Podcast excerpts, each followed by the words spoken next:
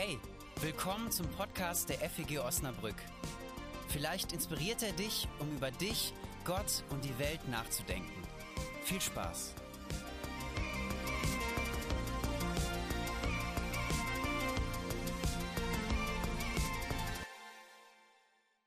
Im Januar 2016, nee, ich fange vorher an, im November 2015 war ich zum ersten Mal Gast beim Poetry Slam unten in der Lagerhalle. Das findet unten im Foyer statt.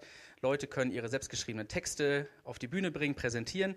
Und da habe ich das erste Mal gedacht, das versuche ich auch mal. So, äh, ich schreibe auch mal einen Text, fünf Minuten lang, den ich ähm, hier präsentiere. Und das habe ich im Januar 2016 gemacht. Das hat viel Spaß gemacht.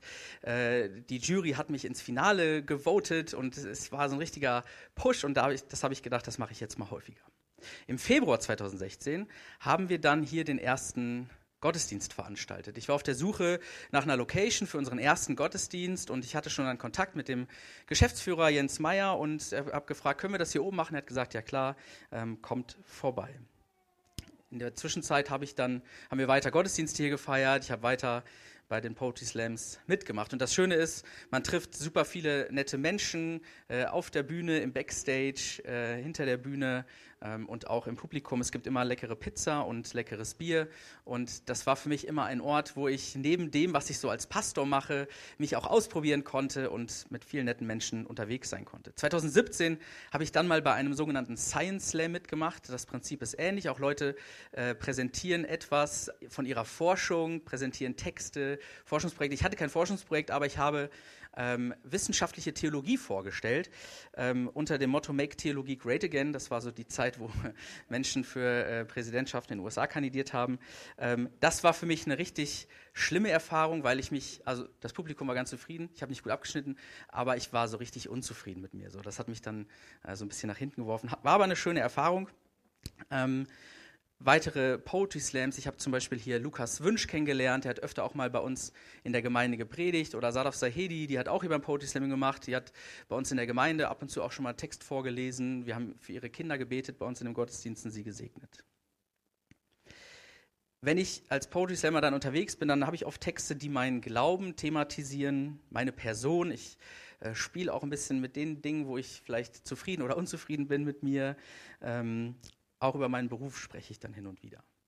2019 im Winter stand ich hier auf dieser Bühne bei einer Weihnachtsfeier der Firma Hellmann, Abteilung HR, also Human Resources. Ein äh, Freund von mir hat die veranstaltet und hat mich gebucht als Stand-up-Comedian. Also ähm, da habe ich so eine Viertelstunde Stand-up-Programm gemacht auf so einer Weihnachtsfeier. Ähm, auch eine besondere Erfahrung. Ich habe das nicht weiter verfolgt so. Also Menschen haben gelacht und wir haben irgendwie danach noch zusammen angestoßen, aber da habe ich gedacht, das mache ich jetzt erstmal nicht weiter. So.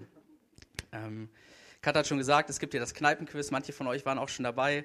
Da melde ich mich öfter mit an und mein äh, Versuch am Anfang war immer Teams zusammenzustellen, wo sich die Leute aus der Runde noch nicht so gut kennen. Ich kenne alle und da sind auch wunderbare Begegnungen bei entstanden. Warum mache ich das? Ich habe so ein bisschen die persönliche Mission, schwieriges Wort, sagen wir, ich habe den persönlichen Wunsch, ich möchte, dass Menschen gute Erfahrungen mit Glaube und Kirche machen können und dass sich dieser Glaube für manche Menschen in ihrem Leben als tragfähig erweist. Und mir ist dabei wichtig, dass das nicht nur in den heiligen Hallen der Kirchen passiert, sondern dass Menschen auch außerhalb der Kirche etwas darüber hören können, merken können, Menschen, die aus der Kirche kommen oder damit zu tun haben, das sind nicht alles nur so komische Vögel, sondern die sind auch irgendwie ganz normal. Und das schlägt sich ja auch ein bisschen bei uns in der Gemeinde nieder. Wir sind die freie evangelische Gemeinde und wenn du neu bei uns in der Gemeinde bist oder noch nicht so oft da warst, fragst du dich vielleicht, warum machen wir eigentlich so manche Dinge, die wir so tun? Gottesdienste in der Lagerhalle, Popkirche-Festival, Bastelnachmittag, politische Diskussion, also Sachen, die vielleicht auf den ersten Blick nicht so richtig zum Kerngeschäft von Kirche dazugehören. Sollten wir uns nicht auf das besinnen, was wirklich wichtig ist, Gottesdienste, Kleingruppen, Seelsorge, all das. Warum machen wir solche Dinge, Kultur, Politik, Kreatives? Ich glaube, für manche von euch ist das irgendwie auch nicht mehr so eine richtige Frage. Ist das schon total selbstverständlich? Ihr seid doch ähnlich unterwegs. Der persönliche Glaube und der Alltag, das sind nicht zwei völlig unterschiedliche Dinge, zwei völlig fremde Welten, sondern das geht ineinander über. Du kannst vielleicht sogar auch Menschen aus deinem Umfeld in diesen Gottesdienst hier einladen, weil du das Gefühl hast, du musst dich dafür nicht schämen. Das war für mich am Anfang als Pastor so das Mindestziel. Wenn wir eine Gemeinde aufbauen, dann will ich mich nicht schämen müssen, wenn ich dazu Menschen einlade. Solltest du mal das Gefühl haben, da schäme ich mich dafür, sag mir Bescheid, dann müssen wir an dieser Stellschraube auf jeden Fall drehen. Mein Anliegen ist, dass Kirche und Alltag nicht zwei völlig fremde Welten sind, sondern dass sich das irgendwie miteinander in Einklang bringen lässt, sowohl was die Form angeht als auch die Inhalte. Und gleichzeitig ist das Verhältnis zwischen Christinnen und Christen zur Welt manchmal ja auch so eine Sache. Das ist manchmal ein bisschen ambivalent. Ich beobachte manchmal Leute und frage mich, ob die unsere Welt überhaupt mögen. Also weil sie vielleicht mit einer ganz schön pessimistischen Einstellung rumlaufen und all das, was so außerhalb von Kirche passiert, irgendwie ein wenig ablehnend gegenüberstehen. Mögen die eigentlich die Kultur, die Musik, die technischen Entwicklungen oder würden die sich lieber gestern als heute, nee, heute als morgen aus dieser Welt entfernen, zumindest distanzieren? Ich möchte heute einen Vorschlag machen, wie wir die Welt wahrnehmen können, wie wir sie sehen können, wie wir uns zu ihr ins Verhältnis setzen können. Und auch das ist für manche von euch nicht neu, tun das eh schon. Manche hören das vielleicht auch schon öfter, wenn sie hier, wenn ihr schon öfter hier in der FEG unterwegs seid. Äh, und das ist was, was ich versucht habe oder was wir versucht haben, von Anfang an in die DNA unserer Gemeinde einzupflanzen. Das, was ich jetzt mache, ist so ein bisschen Grundlagentheologie. Ähm, das ist nichts Außergewöhnliches, aber es bietet nochmal so eine kleine äh, Sicht darauf, wie man als Christ, als Christin diese Welt sehen kann. Und dabei spielt für mich ein Bibelvers äh, eine grundlegende Rolle. Vielleicht einer der bekanntesten Verse. Und ich habe gedacht, ich frage mal nach, was schätzt ihr, welcher Bibelvers jetzt kommt? Johannes 3,16, vorbildlich. Kann ihn jemand aufsagen? Nein, das machen wir nicht. Ich lese ihn aus einer etwas neueren Übersetzung, denn Gott hat der Welt seine Liebe dadurch gezeigt, dass er seinen einzigen Sohn für sie hergab, damit jeder, der an ihn glaubt, das ewige Leben hat und nicht verloren geht. Das ist, finde ich, zuallererst das Verhältnis Gottes zu dieser Welt. Liebe. Die Welt aus Sicht eines an den christlichen Gott glaubenden Menschen ist, dass es eine gute und liebenswerte Welt ist. Der christliche Glaube glaubt, dass die Welt von Gott wunderbar geschaffen ist. Und ich finde, das ist, das kann man so sagen, aber das ist eine ziemlich fundamentale Aussage. Die Welt, das Universum, all das, was geschaffen ist, ist ein großartiges Wunder. Es ist schön, es ist liebenswert. Nicht nur die Natur, sogar der Mensch, gerade auch der Mensch, aber alles auch drumherum. Die Bibel spricht davon, dass wir Menschen Gottes Ebenbilder sind. Der Mensch spiegelt irgendwie Gott wieder. Er soll ihn nicht nur widerspiegeln, es ist nicht einfach nur ein Auftrag, sondern er tut es, weil wir Menschen sind, jede und jeder, du und ich. Das Christentum ist eine Religion, die den Menschen extrem hoch schätzt, extrem wertschätzt, als Ebenbild Gottes. Und zwar jeder und jede, auch die Bösen, auch die grausamen Menschen, auch die, die noch nicht geboren sind und die, die schon fast gestorben sind, auch die Menschen, die nach unseren Maßstäben vielleicht nicht so viel leisten können, weil sie eingeschränkt sind, die, die nicht am gesellschaftlichen Leben so teilhaben können, wie wir, wie ich mir das vorstelle, wie ich das tun kann. Alle Menschen sind von Gott unfassbar geliebt. Und diese Würde, würden wir vielleicht heute sagen, die hängt überhaupt nicht an dem, was wir machen. Die machen wir nicht selbst. Die ist uns geschenkt, die ist uns verliehen, weil wir Menschen sind, von Gott geschaffen, liebenswert, schön, wertvoll, zumindest in Gottes Augen. Luther übersetzt diesen Vers ja mit, so sehr hat Gott die Welt geliebt. Deshalb gibt es, finde ich, keine angemessenere Beziehung als von uns glaubenden Menschen oder von glaubenden Menschen zu dieser Welt als Liebe. Das gelingt uns natürlich nicht immer. Das, daran scheitere ich wahrscheinlich sogar jeden Tag. Aber es ist die angemessenste Form, zu dieser Welt sich ins Verhältnis zu setzen. Weil Gott sie liebt, lieben wir sie auch mit allem, was dazugehört. Ihr ahnt es vielleicht schon, zu diesem christlichen Weltverhältnis gehört auch das andere. Dass mit der Welt irgendwie auch was nicht in Ordnung ist. Diese Welt ist irgendwie auch erkrankt, verwundet. Es gibt irgendwie auch Probleme wir Menschen und vielleicht gerade wir Menschen bilden das Problem. weil, so deutet es die Bibel, wir Menschen uns von Gott entfremdet haben. Und das macht die Welt krank. Der Mensch ist sich untereinander und sich selbst entfremdet. Die biblische Überlieferung deutet das mit der Geschichte von Adam und Eva. Da ist was zerbrochen. Da gibt es Beziehungen, die zerbrochen ist. Wir sehen, wie hässlich diese Welt sein kann, wie fies Menschen sein können, wie groß Traurigkeiten sein können, die wir erleben, wie bitter Schicksale sein können, die wir erleben oder die wir sehen, die andere erleben müssen. Wir sehen, wie tragisch Beziehungen enden können, obwohl sie gut begonnen haben. Mancher würde vielleicht sagen, unsere Welt ist auch irgendwie scheiße. Und dafür, um das wahrzunehmen, reicht ja der Blick in die Nachrichten. Und dieses Weltverhältnis klingt auch in diesem Vers an. Natürlich nicht mit diesem Wort Scheiße, das ich verwendet habe, aber da klingt an, dass die Welt auch irgendwie gerettet werden muss. Dass diese Welt auch eine verlorene Welt ist. Und dass Gott interveniert, dass Gott etwas tut, sich auf den Weg macht, damit sie nicht verloren ist. Also tatsächlich ist das christliche Weltverhältnis ein Stück ambivalent. Die Welt ist großartig, sie muss gefeiert werden, sie ist schön, sie ist wunderbar, wir Menschen sind schön und wunderbar und gleichzeitig ist sie angeschlagen. Man leidet an der Welt, man leidet an Menschen untereinander, irgendwie verloren. Aber ich finde wichtig, dass das an Gottes Liebe zu dieser Welt keinen Abbruch tut. Das verrückt diese Liebe kein Millimeter. Die Würde jedes Menschen bricht das nicht. Seine Gottesebenbildlichkeit, unsere Gottesebenbildlichkeit ist dadurch nicht angetastet. Und darum, so ist für mich die logische Konsequenz, muss die Kirche, müssen wir als christliche Gemeinschaft, als Christinnen und Christen, das irgendwie versuchen nachzuahmen. Die Welt lieben. 100 Prozent, ohne Wenn und Aber, leidenschaftlich. Das muss irgendwie in Kirche vorkommen. In dem, wie wir Kirche leben, was wir sagen, worüber wir sprechen, wie wir uns verhalten in unserem Alltag als Kirche.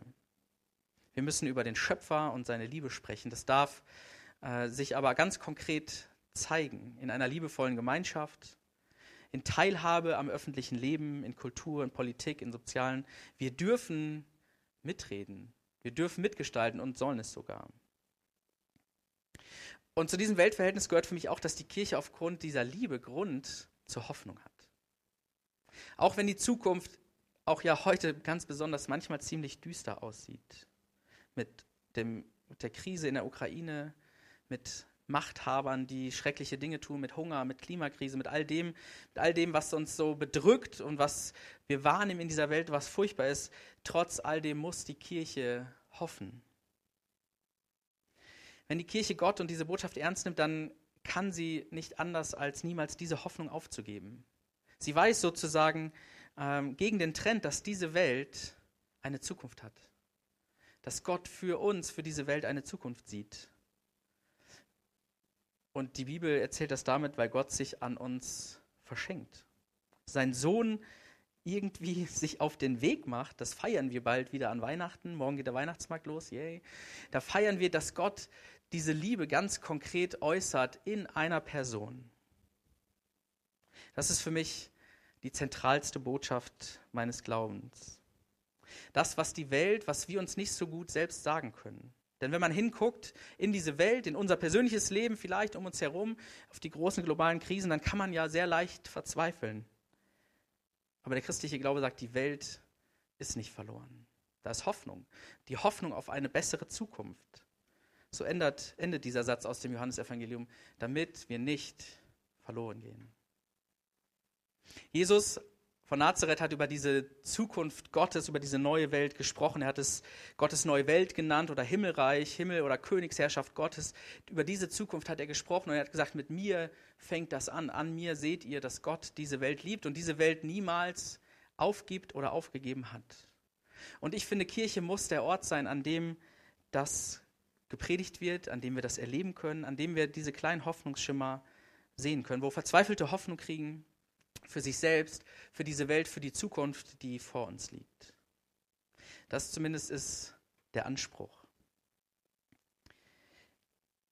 Ich möchte gerne zum Ende euch so ein paar äh, Aspekte benennen, die mh, hm, da vielleicht konkret äh, mit zusammenhängen. Für mich heißt das, Kirche schaut immer nach außen. Wir bilden irgendwie eine Gemeinschaft und das ist wichtig und hilfreich und tut uns gut, aber es ist immer eine Gemeinschaft, die den Blick niemals nur nach innen richtet, niemals nur zu sich selbst. Die Kirche schaut auch immer nach vorne und nicht nach hinten die Vergangenheit, die Tradition, die Leute vor uns da waren, Eltern, Verwandte, Gründer, Väter. Das ist wichtig, aber unser Blick, der muss nach vorne gehen, zukunftsorientiert. Ich werde nächstes Jahr hier als Pastor aufhören und dann heißt es für die Gemeinde, den Blick nach vorne werfen und nicht einfach die ganze Zeit nur danach fragen, ach, es war damals so schön und da haben wir das gemacht und da haben wir das gemacht. Ja, das kann sein, aber der Blick, der muss nach vorne gehen. Es geht weiter. Wir definieren uns nicht in erster Linie durch Abgrenzung, weil wir irgendwie anders sind sondern weil wir Menschen dieser Welt sind, Teil der Schöpfung Gottes, gehören wir dazu, können mitgestalten, mitreden, Menschen helfen, Ideen entwickeln, Projekte an den Start bringen, uns engagieren. Und wenn wir uns nicht über Abgrenzung definieren, dann am besten ja über die Liebe. Der Blick nach außen, die Wertschätzung für diese Welt, für das, was in dieser Zeit, in dieser Welt passiert. Der Blick nach außen bemerkt, dass unsere Zeit eine Menge gute Sachen hervorbringt. Und ich glaube, dass das Beste in den letzten Jahrhunderten nicht direkt aus der Kirche kam an Kultur, wie das mal vielleicht bei Johannes Sebastian Bach der Fall war, sondern das passiert um uns herum. Der Blick nach außen, der übersieht nicht, dass vieles in dieser Welt nicht gut ist. Dass auch vieles in eine falsche Richtung läuft. Dass Konsum eine der größten treibenden Kräfte geworden ist oder dass für viele Menschen sowas wie Gerechtigkeit ähm, vielleicht blanker Hohn ist, weil sie das selber überhaupt nicht erleben können, weil es bisher vielleicht maximal ein Traum ist. Oder dass Menschen in dieser schönen, eindrucksvollen, bunten, schnelllebigen Welt nicht mithalten können, aufgeben, weil sie nicht konkurrieren können, weil sie nicht mithalten können. Hoffentlich übersehen wir als Kirche das nicht, sondern äh, wenden uns dem zu, begegnen dem, gehen nicht in der Distanz, sondern sehen darin unseren Auftrag. Was denkst du über all das? Klingt das nur nett? Irgendwie schön, man kann so ein bisschen nicken.